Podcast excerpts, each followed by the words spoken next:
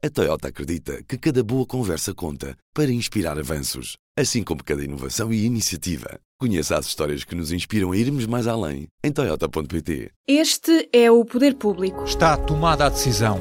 Passos Coelho não se recandidata. Pedro Passos Coelho diz ter ficado surpreendido com o resultado das eleições autárquicas. Resultado dramático, inevitável, a saída. Se recandidata à liderança do PSD. Como não saio ileso deste resultado, torna-se muitíssimo claro que essa consequência se exprime na minha decisão de não me apresentar a uma recandidatura dentro do PSD. É o início de um novo ciclo no PSD. Pedro Passos Coelho, que liderou os sociais-democratas durante quase oito anos, anunciou esta semana que não se vai recandidatar à liderança do partido. A visão de João Miguel Tavares e Rui Tavares. Para ouvir no Poder Público, que começa agora. Déficit inferior 10% 2,5%. para 2,7%.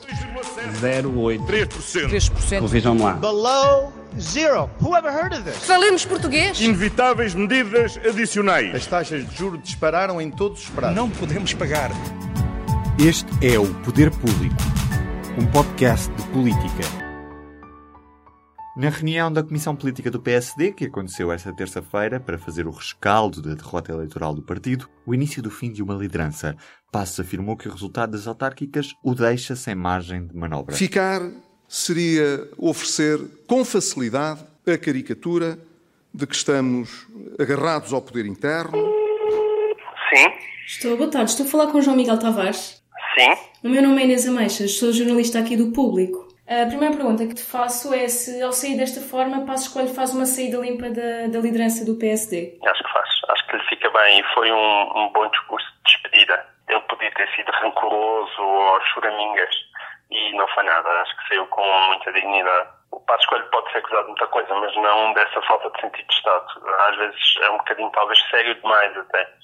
E, e ele esteve bem na hora da, da despedida. Não foi uma despedida rancorosa, explicou muito bem porque é que saía. Um novo líder é a solução para fazer renascer o PSD enquanto força política que teve a relevância que teve até aqui? Vai ser muito difícil. O problema é que eu penso que o próprio PSD está dividido entre uma vertente mais liberal e de direita, se quiserem, que era aquela que era representada pelo Pedro Passos Coelho, e uma vertente social-democrata e de esquerda, que é mais próxima daquilo que os chamados barões do, do, do PSD e, parece-me também que vai ser a visão que vai ser corporizada pelo Rio. O PSD está numa encruzilhada complicada, porque eu acho que a, a versão liberal um, está muito marcada pelo Passos Coelho e, e, de certa maneira foi aquela que foi derrotada também nestas eleições.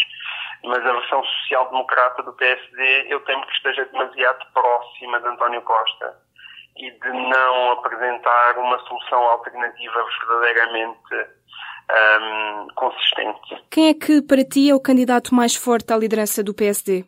Que o mais forte neste momento é o Rui Rio. Já se estava a preparar para isto há, há muito tempo.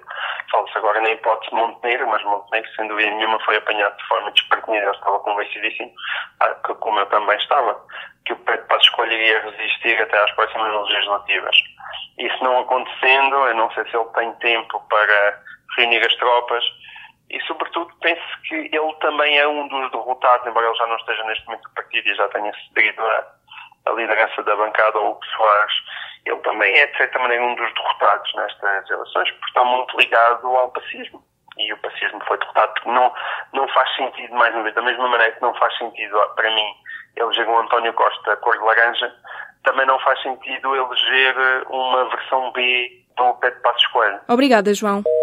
Quanto aos próximos candidatos à liderança do PSD, ainda pouco se sabe, uma vez que ainda não foi apresentada nenhuma candidatura formal. Rui Rio deverá fazer o anúncio da sua candidatura durante a próxima semana. Além do ex-autarca, há outros possíveis sucessores: Luís Montenegro, Paulo Rangel, Hugo Soares, Pedro Santana Lopes e também o polémico André Ventura já disse que está disponível para avançar caso ninguém avance contra Rui Rio. Estou. Estou viva, Rui Tavares. É o próprio. Escreveste um texto de opinião para o jornal com o título Conselho para o próximo líder do PSD.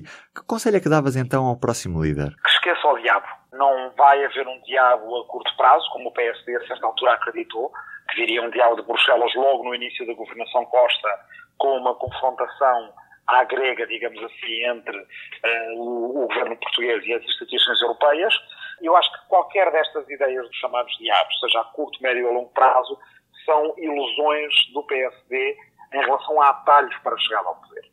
Uh, e esses atalhos não vão aparecer. Futuro líder do PSD, que em vez de tomar atalhos, em vez de se preparar para uh, constituir uma alternativa quando o país estiver pior, ele ou ela tem que ter em mente que o país nos próximos anos provavelmente vai estar melhor do ponto de vista económico, social e financeiro e que o PSD deve propor uma alternativa mesmo numa situação de melhoria do país.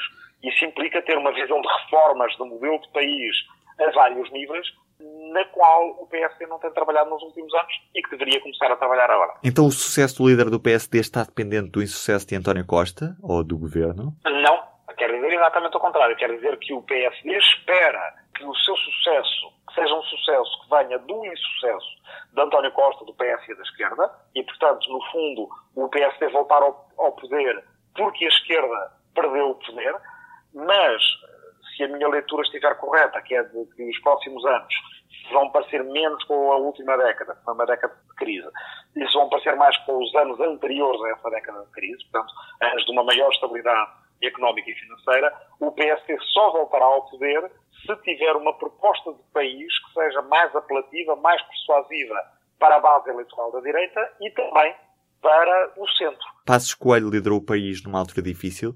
Isto vai marcá-lo definitivamente como político? Passos é um político morto? Não, eu não creio que ele seja um político morto e eu creio que ele tem, teve um papel muito importante uh, numa determinada fase da história de Portugal.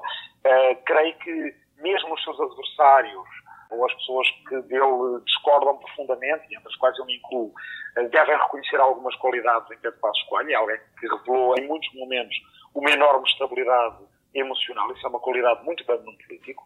Uh, todos nos lembramos daquele momento do irrevogável de Paulo Portas, quando Paulo Portas saiu do governo e praticamente uh, mandou abaixo o governo de direita, Pedro Passos Coelho não aceitou a demissão e manteve o governo num momento em que ninguém acreditava uh, na permanência desse, desse governo. Procurarei, junto do CDS-PP, clarificar e garantir todas as condições de estabilidade para o governo e para o país, para prosseguirmos a estratégia de superação de crise nacional. Tem um grande problema, que é à medida que António Costa comprova que há um caminho diferente, muito diferente ou pouco diferente, depende da análise subjetiva de cada um, mas de qualquer forma, um caminho diferente para atingir resultados uh, bons ou até melhores no déficit e na dívida pública, os portugueses ficam um bocadinho zangados por terem sido forçados a seguir o caminho de Pedro Passos Coelho como se não houvesse alternativa. Obrigado, Rui.